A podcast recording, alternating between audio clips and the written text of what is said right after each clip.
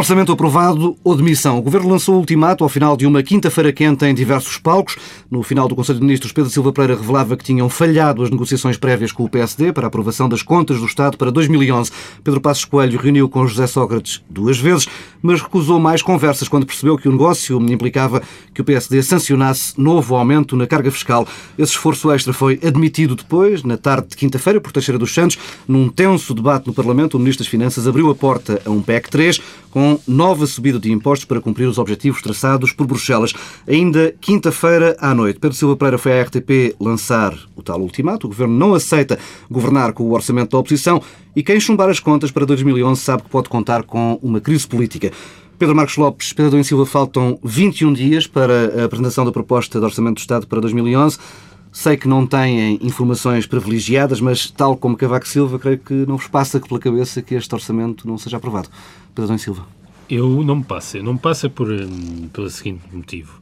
Um, José Sócrates, quando há um ano uh, aceitou formar um governo minoritário, e Pedro Passos Coelho, quando há coisa de umas semanas uh, criou aquele facto político um, que foi o 9 de setembro como data limite eh, para a dissolução, eh, passando essa responsabilidade para o Presidente da República e não assumindo a responsabilidade de apresentar uma moção de censura, eh, ambos, ou seja, José Sócrates e Passos Coelho, ficaram corresponsáveis por encontrar eh, uma solução orçamental para 2011. E, portanto, eh, não vejo que seja possível que isso não aconteça. Porque não é possível do ponto de vista eh, financeiro e económico para o país e politicamente porque não é, é possível. Eu diria que, aliás, eh, estes dias de pré-tensão e de tensão eh, têm também servido para eh, tornar mais claro o seguinte: eh, há uma espécie de cerco Pedro Passos Coelho. Ou seja, a posição negocial de Pedro Passos Coelho está hoje mais fragilizada do que estava no passado. Nós já falaremos à frente, certamente, daquilo que tem a ver com a execução orçamental de 2010, eh, das medidas adicionais para 2011, tudo isso, há bons argumentos do lado de Pedro Passos Coelho. Agora, há aqui um problema que é uma espécie de clamor eh, nacional, que funciona como uma pressão para o entendimento, eh, que vai, naturalmente, em primeiro lugar, que parte, em primeiro lugar, do Presidente da República, que não se tem cansado de fazer apelos aos entendimentos, ao mesmo tempo que dá a entender que eh, conhece e que tem sinais e informações que os partidos vão entender, eh, mas outras figuras, eh, ex-líderes do PSD, Marcelo, Balsemão, Santana Lopes, ex-presidentes da República, Mário Soares. Já, Portanto, já há aqui, Há aqui uma série de apelos que fazem com que as circunstâncias políticas empurrem o PSD para uma solução de entendimento. E porque, de facto, nós não temos alternativa, porque o nível de cortes que vamos ter de fazer para passar do déficit 7,3 para os 4 e tal em 2011. 4,6. Tem eh, necessariamente, eh, pela dimensão dos cortes, pela dimensão de diminuição do déficit, tem necessariamente 4.500 milhões de euros. Pois, tem necessariamente custos uh, sociais muito fortes Mas... e custos políticos muito fortes. Ora, não é possível eh, fazer cortes desta dimensão e com esta intensidade sem haver eh, eh, algum respaldo e algum apoio e algum conforto político que depende do entendimento dos, dos dois principais partidos. O que isto tem tudo servido para mostrar, e nós já falámos disto aqui tantas vezes, é a inviabilidade da solução política Sim. que foi encontrada há um ano. É e o que se tornou, eu diria que esta semana tornou-se mais claro do que nunca no passado, que só resolvemos a nossa situação orçamental com um entendimento estável, previsível, sólido, que é exatamente o que não temos. E eu acho que, quer dizer, aliás, a sondagem da Marco 10 para a TSF também mostra também isso, que há uma concentração, uma polarização no voto no PS e no PSD, porque eu julgo que hoje o que os portugueses esperam é que o PS e o PSD entendam. se entendam hum. e não compreenderão eh, algo de diferente desse entendimento. Pedro Marcos Lopes. Bom, eu tenho dúvidas quanto a, quanto a esta última afirmação do, do Pedro da Silva, tenho muitas uh, dúvidas, mas não queria começar por aqui. Queria começar pelo, por aquilo que, que já aqui uh, repetimos várias vezes, é que cada vez é mais evidente, uh, como, se, enfim, como se faltassem mais provas de que o nosso, a nossa a formatação do Parlamento hoje em dia, a maneira como o nosso Parlamento está constituído, com esta divisão de forças, dá origem a que o país se torne ingovernável. E este país, como qualquer outro, aliás, as experiências uh, europeias estão bem à vista e aquilo que se passa na Europa está bem à vista, é impensável governar um país com uma minoria relativa no Parlamento. Isso é sempre assim foi, foi patente, até com coligações, infelizmente, isto já se passou em Portugal. Portanto, isto é a primeira grande lição que nós temos que tirar daqui. Quanto a questão de o, o, orçamento tem que passar, tem que passar, tem que passar, tem que haver orçamento. Eu digo também o que também aqui já disse. E eu acho que isso é, é, é, é patente e acho que as pessoas compreendem. Nós não, o orçamento não vale por ele próprio. Quer dizer, o orçamento não tem de ser aprovado só por ser orçamento. Não, mas é um orçamento que cumpra o objetivo temos... ao qual nos comprometemos. Ora, ora, ora aí vai, ora aí vai. É, exatamente, e era por aí que eu ia chegar. O PEC 2. Esse vale por si só. O Isso PEC vale 2, por si só. Portanto, o PEC não... 2, o PEC 2, quando foi negociado, foi-nos dito que estes sacrifícios que iam ser pedidos, eh, aliás, eh, nessa sequência até tivemos aquela, aquela, aquela cena de passo escolha pedir desculpa às pessoas, foi-nos dito que com aquelas medidas, que mais ou menos eh, somam 2.500 mil milhões de euros suplementares, que com aquelas medidas nós íamos conseguir atingir os objetivos. Mas agora aparentemente Foi isso o que nos foi dito. E o que não nos foi dito só a nós portugueses. Foi dito aos nossos credores e foi dito aos nossos parceiros europeus. Curiosamente, curiosamente, não, é, não, não, não tem nada de curioso, tem apenas de lamentável, as nossas taxas de juro continuam a subir de uma maneira, enfim, assustadora, e, e, o que é que, e o que é que eu retiro disto? Quer dizer, é que nós, e este governo, de facto, falando uh, pelo governo, tem um problema sério de credibilidade. Não só de credibilidade interna, mas como de credibilidade externa. Porque aquilo que foi dito anteriormente está a ser dito. Agora está a ser desdito aos portugueses e está a ser desdito também aos nossos parceiros. Porquê? Porque, pelos vistos, as contas foram mal feitas. Pelos vistos, isto não chegava. Quer dizer, e nós, eu acho que todas as pessoas estão fartas de ouvir de quase de 15 em 15 dias a dizer que o mundo mudou. Agora mudou outra vez. É que o mundo tem vindo a mudar de 15 em 15 dias sistematicamente. Se calhar até acontece. Mas é que já ninguém acredita muito nisto. Acredita é que as pessoas não estão a fazer bem as contas. Bom, quanto ao cenário político, é evidente que o cenário político é, é, é aquilo que é, ou seja, há um partido que pôs um conjunto de condições para viabilizar o orçamento, que é o PSD. Essas condições já eram conhecidas há muito tempo, até antes, antes até do, do, do líder do PSD ser eleito como, como presidente do Partido Social Democrata, e por e simplesmente, sempre que isso era dito, o Partido Socialista chutava para canto, utilizando uma linguagem futebolística. Não, não, não, isso é impossível, não vamos, não vamos ser isto. portanto, atingimos o impasse atingimos o impasse. E eu acho, ao contrário de que acha aqui o Pedro Adão e Silva, que as pessoas também, esta pressão, esta pressão que existe, do Balsemão, Francisco Balsemão, do Presidente, o Presidente é outra, é outra história, do Presidente e das outras figuras, eu acho que isto não fragiliza de modo nenhum o Partido Social Democrata. Pelo contrário, quer dizer, o Partido Social Democrata ficaria extraordinariamente fragilizado se viesse para trás com todas as promessas que fez. Com todas. Porque eu aqui sou franco. Eu estou convencido, estou convencido, que o Partido Social Democrata há de, há de aceitar uma subida de impostos. Estou convencido disso. Não tem margem, já disse isso. Estou convencido. Acho que, acho que não vai ser. Agora, também, há aquela velha questão da despesa, que estamos sempre aqui na história da despesa. É que a história da despesa já é uma história muito mal contada por parte do Partido Socialista. Porque, ou tanto, se houve o, o, doutor Teixeira dos Santos e a gente do Partido Socialista a dizer que é impossível mexer na despesa.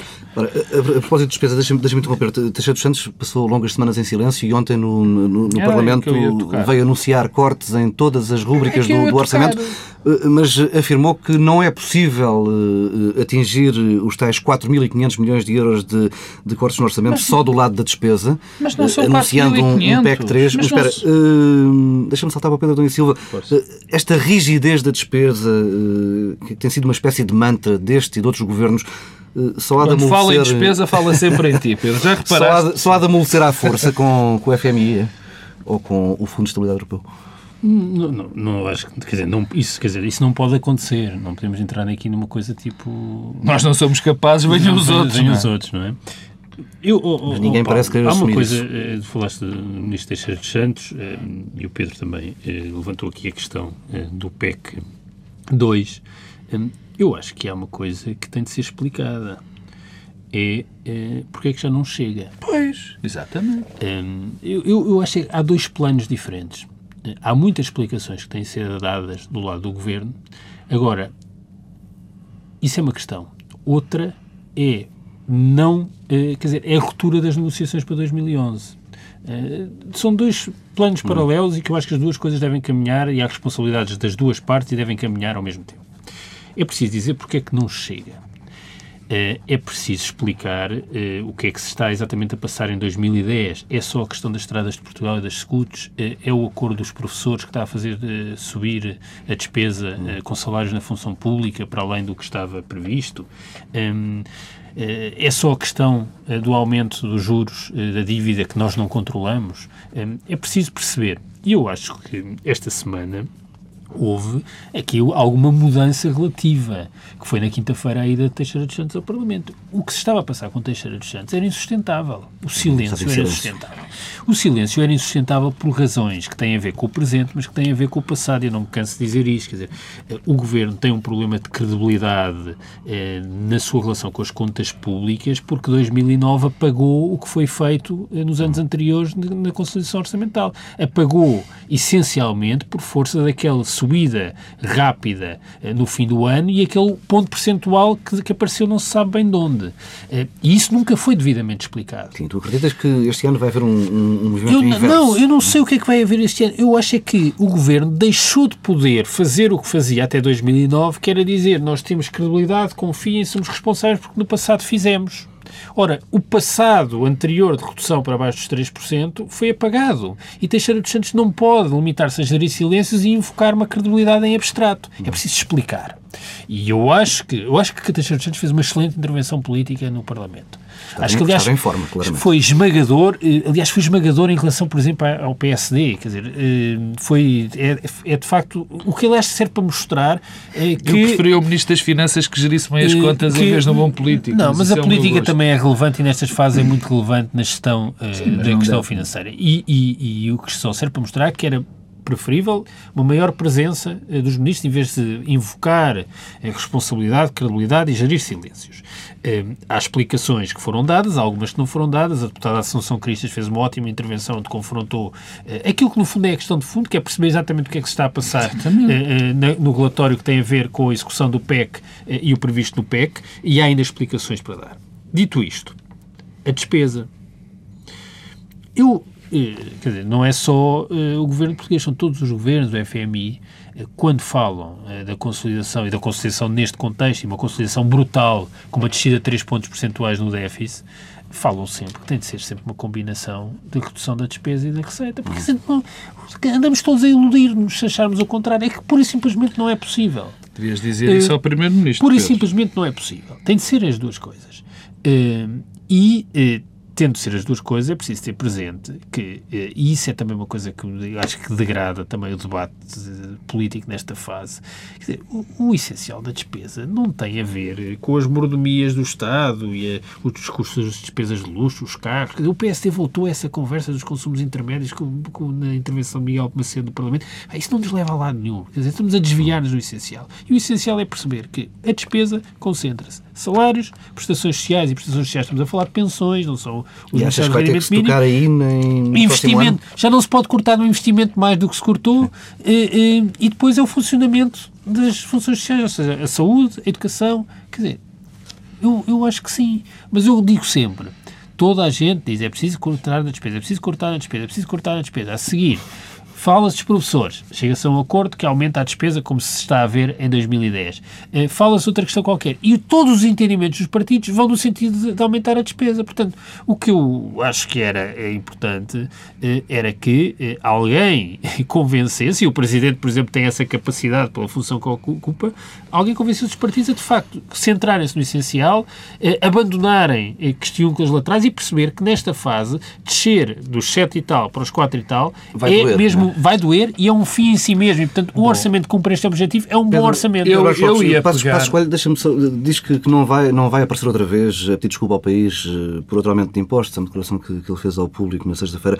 Será que o líder do PSD iria aceitar aparecer numa fotografia que indicasse estes é? tais cortes na despesa, os cortes que, que doem?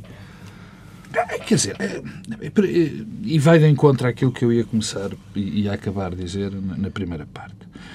Em primeiro lugar, e ainda pegando na questão do orçamento e da negociação do orçamento, e também, em grande parte, na sequência daquilo que tu perguntaste, eu, eu, eu, eu reforço aquilo que comecei por dizer. Dizer, nós temos aqui um problema seríssimo de credibilidade da outra parte de quem está a negociar. Ou seja, para haver uma negociação, nós temos que acreditar no nosso interlocutor. E quer queiramos, quer não, e o Pedro Adão Silva acabou de dizer agora de uma forma clara e clarinha. Este governo não tem credibilidade negocial não tem Mas a questão negocial. é que a questão agora, negocial. Eu não disse que era credibilidade negocial, atenção. A questão, agora é. Credibilidade. Não, não, eu não disse que era credibilidade negocial. Ah, não? Credibilidade eh, na forma como Pedro, gera eh, a execução orçamental, Pedro, não desculpa, é credibilidade não, negocial. Não, é, é, tá, eh, ok, mas então eu faço exatamente a mesma coisa, digo exatamente aquilo que tu disseste. Para te haver credibilidade para negociar, é preciso que Sim, aquilo tá que foi feito até aqui tenha sido credível. Hum. Isso não foi feito como tu disseste. Quer dizer, não há explicações. Quem é que explicou? Ontem o, governo, o Teixeira dos Santos fez um belo discurso, toda a gente acha que fez um belo discurso político, esqueceu-se, foi de dizer porque é que precisa de mais 2 mil milhões. Esqueceu-se. E depois ainda tentou peço desculpa, mas quase aldrabar, porque disse que eram preciso mais 4.500 milhões. Não é verdade, porque 2.500, 2.500 mil milhões já, já estão previstos. previstos no PEC 2. Depois a questão da despesa. Esta história da despesa, eu entendam-se. Entendam-se, porque primeiro o ministro Teixeira dos Santos, que era o que eu ia dizer, primeiro diz que é muito difícil cortar na despesa isto e aquilo. E depois vem dizer no discurso que vai haver sérios cortes na despesa. Sérios cortes na despesa. Era bom que dissesse quais são. E não vale a pena fazer uma jogada que eu acho, eu acho quase demagógica. Quer dizer, que não. Muito bem que o Partido Social Democrata também provavelmente tem a responsabilidade de dizer onde é que se deve cortar. Estamos conversados. Agora, mas primeiro tem que ser o governo que vai dizer, olha, nós vamos cortar aqui, aqui e ali. E porque, porque senão só há jogada politiqueira. É esperar que os outros digam para lhes dar a responsabilidade e depois quem aplica vai ser o Governo. Mas acreditas que Passos Coelho vai aprovar um orçamento se, por acaso, esse documento previr uh, cortes uh, duros, uh, lá Paulo, está, na parte Paulo das Tavares, eu já, dos funcionários Tavares, públicos? Eu já aqui, enfim, toda a gente, toda a gente acha que o, que o orçamento vai passar. Toda a gente. Eu já disse aqui mais do que uma vez que eu não tenho a certeza que estas pessoas todas têm. Se calhar vai ser o primeiro orçamento que vai ser chumbado na história da nossa democracia. Mas eu sempre disse, e continuo a dizer, que o, o Pedro Passos Coelho tem aqui um problema. Porque ele não pode voltar com a sua palavra atrás, porque ele já disse demasiadas vezes que não ia aceitar. Já disse isso e o seu contrário. Não, não é verdade. Oh, pô, não Pedro, disse, não desculpa, disse. Pedro Passos Escolha disse a semana passada que aceitava um aumento de impostos se, não, se também Pedro, houvesse Não, eu não ia, eu não ia, eu não ia acabar, não ia acabar, não, eu não ia acabar. Ele para já essa essa afirmação foi foi emendada no dia seguinte, também, mas pelos vistos não passou bem. Mas disse, não, não sabes, passou, bem. bem se ele emendou. E depois há outra parte. a dizer, desculpa lá. Às vezes também ouves mal. Sim, é que isso é problema. Mas, e depois há outro problema além desse, que é a questão das deduções fiscais. Das deduções fiscais em sede de saúde e educação. Porque na parte dos impostos, eu também digo, se for bem demonstrado, se Teixeira dos Santos vier demonstrar bem o que é que se passou com estes 2.500 milhões, eu acho que Pedro Passos Coelho não vai ter alternativa se não aceitar a subida dos impostos, se a resposta for, for convincente. E depois eu vou aqui, vou buscar aqui a doutrina do, Pedro, do doutor Adão e Silva. Há aqui também uma questão. E a execução orçamental? Isto tem que ser mostrado. Bom, a execução orçamental tem uma coisa é que só as medidas do PEC 2 só estão refletidas a partir de metade do ano. Mas eu deixo-me dizer uma coisa em relação àquilo que, que, pode ser, pode vir a acontecer eh, em 2011 eh, e algumas das coisas que foram noticiadas, nomeadamente na sexta-feira, eh, que é também essa coisa espantosa, que é as pessoas encontram-se para umas reuniões negociais e depois sabe-se o conteúdo das reuniões negociais. Eh, Sim, isso por acaso é interessante. É, é uma coisa interessante. interessante. Eh, nomeadamente a hipótese de subir uh, o, IVA, o IVA para 23%. Para 23%. Eu diria que isto um, com, consolidará uma tendência que já existe em 2010, que é nós estamos a ter queda da receita fiscal. Oh, Pedro, uh, desculpa interromper Isso foi já negado. Uhum já foi negado por várias fontes. Pois, está que... Veremos. Mas já foi negado. Sim. Eu ouvi, como tu, estás a ver? Eu também ouço. Sim. Foi negado. A queda da receita fiscal, eh, houve queda da receita fiscal em 2010 de IRC eh, e IRS. Ou seja, eh, os impostos diretos eh, sobre o trabalho eh, e alguns capital eh, baixaram. Ao mesmo tempo que a receita do IVA eh, tem crescido muito e é eh, a principal componente eh, para explicar eh, o aumento da receita em 2009. Bem, o IVA eh, é eh, um imposto eh, indireto e eh, tem consequências. E, portanto, se nós continuarmos neste padrão, eh, há duas consequências que, eh, que serão eh, inultrapassáveis. A primeira é que nós, convém não esquecer, somos o país com mais desigualdades da zona euro e, ao pormos mais peso nos impostos que redistribuem menos, o caso do IVA, e menos nos impostos sobre o capital e sobre o rendimento, vamos nos tornar necessariamente mais desiguais.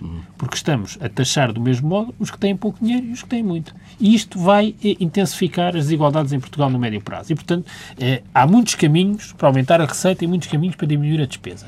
Mas os caminhos têm Mas consequências sabes porque é que é o IVA? Sabes têm consequências é, é? políticas e sociais. E, portanto, convém ter presente, não podemos é dizer que vamos fazer os ajustamentos com preocupações sociais e estarmos sempre a fazer o contrário, que é não o fazer. Quer dizer, eu não, eu, eu, eu não vejo mal, são opções políticas. Agora, convém é não dizer que se está a fazer uma Claro. coisa e estar-se a fazer exatamente o contrário. Convém, por exemplo, e ainda esta semana tivemos o Presidente da República a dizer, não sei o quê, que devemos passar a fase das grandes obras grandiosas e preocupar-nos nos problemas das pessoas Estabelecer prioridades. das prioridades para as pessoas. Bem, mas as prioridades das pessoas, eh, as obras grandiosas até têm um efeito mais negativo, se calhar no médio prazo. No imediato, para as pessoas até eram boas, porque geravam emprego, portanto convém que, que se entenda exatamente. Deixas-me dar em um segundo lugar, sobre só, só em segundo lugar, esta tributação muito centrada no consumo tem também efeitos económicos e arrefece eh, a economia. E, portanto, há outra coisa, eh, Paulo e Pedro, e, neste, e com isto acabo, eh, que é... Paulo e Pedro dá uma ideia muito eu continuo a achar que, eh, e aí a responsabilidade está do lado do Governo, eh, que o Governo eh, não pode continuar a falar sobre a alteração do cenário, eh, alteração das circunstâncias orçamentais, novas medidas, e nada dizer sobre o cenário macroeconómico e sobre o emprego. Sobre o cenário macroeconómico, eu já não sei o que é que irá acontecer com estas medidas eh, ao nosso produto. Eh, vimos há uns meses eh, o Primeiro-Ministro ir bem entusiasmado com os dados eh, do PIB, mas os dados não. Quer dizer, é impossível que em 2011 a Não. coisa se mantenha. E do lado do emprego, em que o governo, quer dizer, cada 15 dias muda o discurso consoante Conforme os os- dados. os dados. E, coisa- e isso eh, não é como se fosse uma questão marginal e deve também ser assumido. Eu acho que é preciso transparência, pedagogia, explicação. E não fingir que os problemas não existem. O mundo, o, mundo, o mundo, como eu disse há bocadinho, para este governo Lopes, muda com IVA. O mundo, como, como eu já disse há bocadinho, para este governo muda de 15 em 15 dias e nunca muda, e, e nunca muda de uma maneira certa. Mas é, é- é de facto surpreendente. Quanto ao IVA. O IVA tem uma característica, eh, eh, tem várias características especiais, como é evidente. um Para já dá um é que gera. Não, primeiro é que gera, é o imposto que gera mais depressa receita e que está menos dependente de um conjunto grande de, de- de condições macroeconómicas. E depois é um imposto politicamente, é o melhor imposto em termos, em termos de, de penalização eleitoral. Porque os, os crescimentos, o crescimento aí é sempre de 1%, 2%. E não é diretamente, é global. E, portanto, eh, é um, é um imposto fácil. Agora, é um imposto que gera tudo, não, não ataca as desigualdades, Não, é um, é- não ataca, aprofunda, é- acho como é evidente. Aprofunda, acho como é evidente. É um imposto na sua cegueira, eh, eh, e e não só na sua cegueira, mas gera, como é evidente, retração no consumo, mas nós temos um problema com o consumo. Nossa questão é esta. Todas estas medidas vão penalizam o desenvolvimento económico, isto já todos sabemos. Mas nós temos também um outro problema, que é o problema da nossa, enfim, hoje já utilizei muitas vezes esta, esta palavra, mas aí vai disto também, que é o nosso problema da credibilidade face aos mercados. Porque a nossa retração, quer dizer, se nós temos medidas expansionistas em termos de consumo, nós temos que nos financiar mais. e a nossa capacidade de financiamento cada vez, cada vez é mais baixa e não só. E cada vez os, as taxas de juros que nós pagamos são mais elevadas. Nós soubemos subiram, a semana subiram, passada. Nós soubemos a, a, no ano, a, a semana passada que temos das mais altas taxas de juro estamos a pagar as mais altas taxas de juros. Isto tem consequências muito, catastróficas. Muito rapidamente, só para fechar este, este dossiê de negociações. Aliás, deixa-me só acabar. Eu, aliás, não sei se sem orçamento, uhum. francamente, eu acho que ninguém sabe sem orçamento, as nossas taxas de juro subiriam muito mais, porque eu acho que já não tem mais margem mas para subir. Eu, eu, eu desconfio que, que sem eu, isso é uma, é uma questão que eu não sei responder, mas que tem sido sugerido, que é o regime do décimos até junho, eventualmente, uhum. que depois haveria eleições no governo eu desconfio que não é possível estarmos em duodécimos até junho e cumprirmos, não, e cumprimos o compromisso até ao final do ano dos também 4 e tal muitas Tenho muitas dúvidas que isso seja Tal possível. como a despesa Bem, eu a receita também não. Eu também tenho muitas dúvidas. Não, não é, não é, é e tem de baixar o déficit para 4,6, não é só e dá maus sinais Não, não, e pior, e, e, com esta sequência eu tenho medo também que haja para aí um PEC 4 ou um PEC 5 não tarda. não, não, quer dizer, não é brincadeira, porque se o PEC 2, um se o PEC 2 já não hum. dava, o PEC 3 vem agora, quer dizer, que confiança nós podemos ter se vamos de PEC em PEC e nada deles... Vamos, nada vamos só deles, fechar, fechar aqui este, deles... este capítulo. Cavaco Silva, na sexta-feira, ontem, fez saber que vai chamar... Não é fechar um capítulo, vai chamar, vai chamar os partidos com representação parlamentar ah, para fazer auscultações sobre a situação política, económica e social do país, isto dá exata medida da preocupação que vai por Belém? Não, dá, Silva. Paulo Tavares, eh, há duas coisas. Dá certamente noção e é um espelho da preocupação que vai por Belém. É uma preocupação natural do Presidente da República. Demorou muito é Presidente da República. Não, Cavaco Silva eh, agora é que passou a exercer o seu mandato, que começou depois do verão. É, depois do verão tem-se tem preocupado com a Justiça, chama o Procurador-Geral, o Governador do Banco de Portugal, agora os partidos. Até aí não se percebe exatamente o que andou a fazer. É, e, e, não, isso é uma parte, é evidente. Cavaco Silva eh, andou ausente eh, e não se percebe exatamente eh, que, para que é que serviu a presidência até agora. Os microfones. mas agora há também a questão que é Cavaco Silva está à beira de se apresentar como candidato nas próximas eleições presidenciais. E tudo o que não e quer. tudo o que não quer é uma campanha presidencial com uh, uma crise política de natureza orçamental. Isso seria muito difícil de gerir eh, para o candidato da cooperação estratégica e para o professor de economia. Pedro Marcos Lopes. Eu acho muito bem que Cavaco Silva chame os, os líderes dos, dos, principais partidos, dos cinco partidos, para ver se, se eles podem ajudar num objetivo que parece ser o de Cavaco Silva, aprovar um orçamento a toda a pressão, seja ele qual for. E isso é o que me assusta na conduta de Cavaco Silva. Cavaco Silva devia estar preocupado com, com, com o orçamento certo, orçamento. com a qualidade do orçamento e não ter um orçamento a toda a prova. Se não arrisca-se... A qualidade do orçamento mede-se pela capacidade de cumprir o déficit 4,6. Essa é o, o outro, o outro, o outro também já... O, o PEC 2 servia para isso e afinal, por juiz, também não serve. Portanto, também não tenho confiança nenhuma no orçamento, se me, se me permites. Uh, o Pedro Adão e Silva, eu não sou capaz de dizer aquilo que o Pedro Adão e Silva disse, mas, mas de facto tenho que reconhecer que tem alguma razão. Isto parece mais uma campanha, uma manobra de campanha eleitoral para dar, eh, para dar aspecto que se está a tentar resolver a situação do que outra coisa. Eu acho que não. Acho. Parece, mas eu acho que não.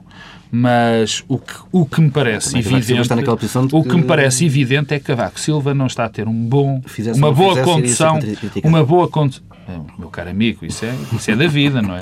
O que, me parece, o que me parece evidente é que Cavaco Silva começou muito mal este processo de falar, quando começou a falar sobre o orçamento. Começou de uma maneira profundamente errada. Profundamente errada. Porque ele que agora, quer dizer, começa a falar de economia, antes de falar do orçamento, fartava-se de falar de economia, de finanças, a dizer, eu lembro-me, nós comentamos isso aqui, de ele dizer, não, não, de finanças percebo eu. De finanças percebo eu. Fartava-se de falar. A dada altura dizia que já não devia falar. E agora começou a falar outra vez. E quando eu digo que ele conduziu muito mal este processo, ele devia ter dito desde o princípio que estava preocupado com a qualidade do orçamento e não em ter um orçamento a toda a prova. É que a dada altura parece a dada altura parece que há aqui uma espécie de uma aliança entre Sócrates e Cavaco que é pelo menos antinatura, mas se calhar vamos, já vi coisas piores. Vamos avançando. O barómetro Marco Teste para a TSF e Económico dá um empate técnico entre PS e PSD. O Pedro da Silva os... vai já tratar mal, que ele odeia o, o empate técnico. Os social-democratas recuperaram ligeiramente desde julho, sete décimas apenas para os 38 pontos percentuais, mas o verão deixou o PS bem mais perto, há apenas dois pontos do social, dos social-democratas. Esta semana, em entrevista à TSF ao Notícias, notícias. Vitor Bento dizia temer que o sistema político não venha a produzir as soluções que o país precisa. Pedro e Silva, continuamos nesse impasse. O sistema político, então começo por responder a Vítor Bento. o sistema político português foi eh, desenhado para não produzir as soluções políticas que o país precisa, parafraseando uh, Vítor Bento, porque o sistema político português foi desenhado para não produzir maiorias absolutas. Curiosamente, na, nos diversos projetos de revisão constitucional ninguém fala Ninguém disso. fala disso. Ou seja, é um sistema muito proporcional, sem nenhum tipo de bónus maioritário e, portanto, Por acaso, a exceção, PSD a exceção, um exceção, As maiorias absolutas são a exceção eh, e é excepcional e extraordinário que elas aconteçam. E, portanto, eh, quanto a isso, não há nada a fazer. Mas, eh, quando os sistemas não oferecem aquilo que é desejável, muitas vezes os eleitores tendem a fazê-lo. Eh, E o que esta sondagem mostra, além da parte dinâmica, que mostra, por um lado, eh, que o PSD estancou eh, a queda que tinha iniciado desde antes do verão, eh, mostra que só o PS e o PSD sobem. Ou seja, há aqui um regresso à polarização em que CDS, PC e Bloco descem, PS de- sobe mais que o PSD, eh, mas só, só estes dois partidos sobem. Eu acho que isto tem a ver eh, com eh, uma espécie de devolução da responsabilidade da parte dos eleitores ao PS e ao PSD para chegarem a algum entendimento. Eu acho que é isso que as pessoas querem. E ninguém perceberá que isso não aconteça. E a responsabilidade Porquê, Pedro? Pelo e a responsabilidade a responsabilidade eh, por uma crise eh, será muito penalizadora para ambos ou para quem for visto eh, como eh, responsável e portanto eu diria que isso é o principal sinal eh, desta sondagem Pedro É, Marcos, sabes, o, o que- PS está a pagar a fatura de, de uma visão constitucional que estabeleceu uma demarcação ideológica. Não, eu acho, eu acho que o, o sistema, o nosso sistema político, não vou responder a, a Vitor Bento, mas quase, não é? Eu acho que o, o sistema político e os portugueses estão a agradecer, estão a agradecer o projeto de revisão constitucional do PSD. E o que é que eu quero dizer com isto? O que eu quero dizer com isto é muito simples. É que, com as suas qualidades e com os seus defeitos, o projeto de revisão constitucional do PSD marcou um campo ideológico. Definiu muito melhor, em termos ideológicos, o PSD. E há aqui uma polarização. E essa polarização, polarização é boa para o sistema político. Sim, mas tem agora É a ver que vai permitir. o Não, não, é não, não. um orçamento Não, não, não, não, calma, está bem. Está bem, mas o país também não acaba daqui a três meses, Pedro. E é preciso. E só desta maneira é que se criam alternativas dos dois lados que nos permitam atingir maiorias absolutas. Porque o, o, o, o que está nesta sondagem é evidente que está que estão, a, a bipolarização está a crescer. E a bipolarização é boa. Mas só é boa. Só é boa se essa bipolarização tiver conteúdo ideológico e político dos dois lados. Porque quando há este apelo à grande, ao grande bloco central, e não é ao grande bloco central deste programa, ao grande bloco central do PS e do PSD, quando há este apelo, nós estamos a contribuição, a contribuir para, mais uma vez, a não existência de maiorias absolutas. É preciso ter calma com isso também. Esta grande união não pode ser feita ao centro. As coisas têm que ser feitas em termos de polarização política e ideológica. E não é este grande entendimento. E este grande entendimento, o que vai dar origem é que provavelmente nas próximas eleições volta a haver a dispersão de Bem, votos. temos que avançar, que estamos mesmo, mesmo, mesmo em, cima, em cima do tempo. Cavaco Silva, neste barómetro, arrasa Manuel Alegre nas intenções de voto para as presidenciais. O atual presidente consegue 71 pontos percentuais contra 22 do candidato apoiado pelo Bloco de Esquerda e PS.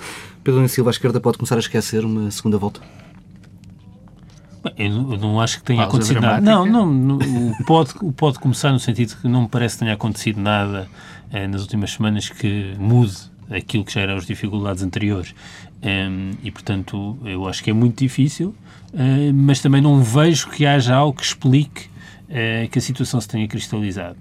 Eh, aliás, eh, vamos ver como evolui esta negociação orçamental e de que modo é que o Presidente vai é? sair disto. Mas é evidente que as, as circunstâncias políticas para as próximas presidenciais para Manuel Alegre são eh, muito difíceis, eu já disse aqui várias vezes, e eu, não acho é que se tenham tornado mais difíceis. Não, mas Pedro Marcos Lopes já, já não, começa a cheirar a passeio no parque para Cavaco Sim, eu, Silva? eu penso Só sim. talvez pela aproximação entre Cavaco e o PS e pelas Como é críticas evidente, sistemáticas de Cavaco a como é Passos Coelho nas evidente, Cavaco semanas. Silva, Cavaco Silva teve uma jogada política, continua a ter essa jogada política, que é uma jogada política para ele próprio, para, as- para os seus objetivos, e o seu objetivo é ser candidato inteligente, que é fazer oposição ao líder do Partido Social Democrata, a Passos Coelho, que é sistemático, e ter uma aproximação ao governo socialista, o que lhe permite ocupar o centro. Bem, vamos avançando muito rapidamente. Só uma coisa em relação a Alegre, muito rápido, absolutamente rápido em relação a Alegre. Alegre foi penalizado e perdeu espaço nestes últimos tempos por um motivo muito simples, porque esta crise também chama Cavaco Silva. E Cavaco Silva tem sido muito falado e está a passar como uma pessoa que quer ajudar. E Manuel Alegre desapareceu dos jornais.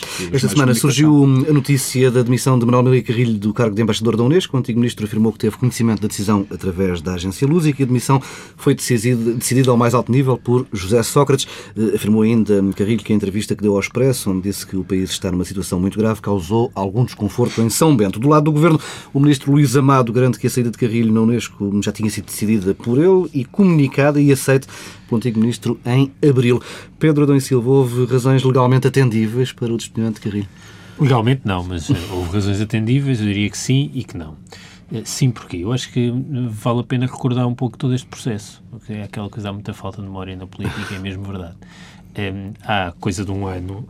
Sobre o tal episódio. Do... Manuel Maria Carrilho recusou-se a apoiar uh, o candidato que o Estado português uh, apoiava, o egípcio, para, para diretor-geral do Unesco. Havia ótimas razões para não apoiar esse candidato.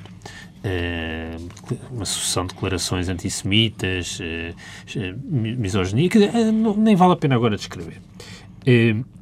nessa altura, Manuel Maria Carrilho fez bem, mostrou estatura, estatura ética, um, alguma coragem pessoal, fez bem. Mas devia ter feito uma coisa no momento imediato a seguir a recusar a votar-se. Demitir-se. Uh, os diplomatas não têm estados de espírito e ele é um embaixador. E, portanto, se querem ter estados de espírito, e fica bem que tenham, têm de se demitir. não, podem, não podem é ficar e manter-se no cargo.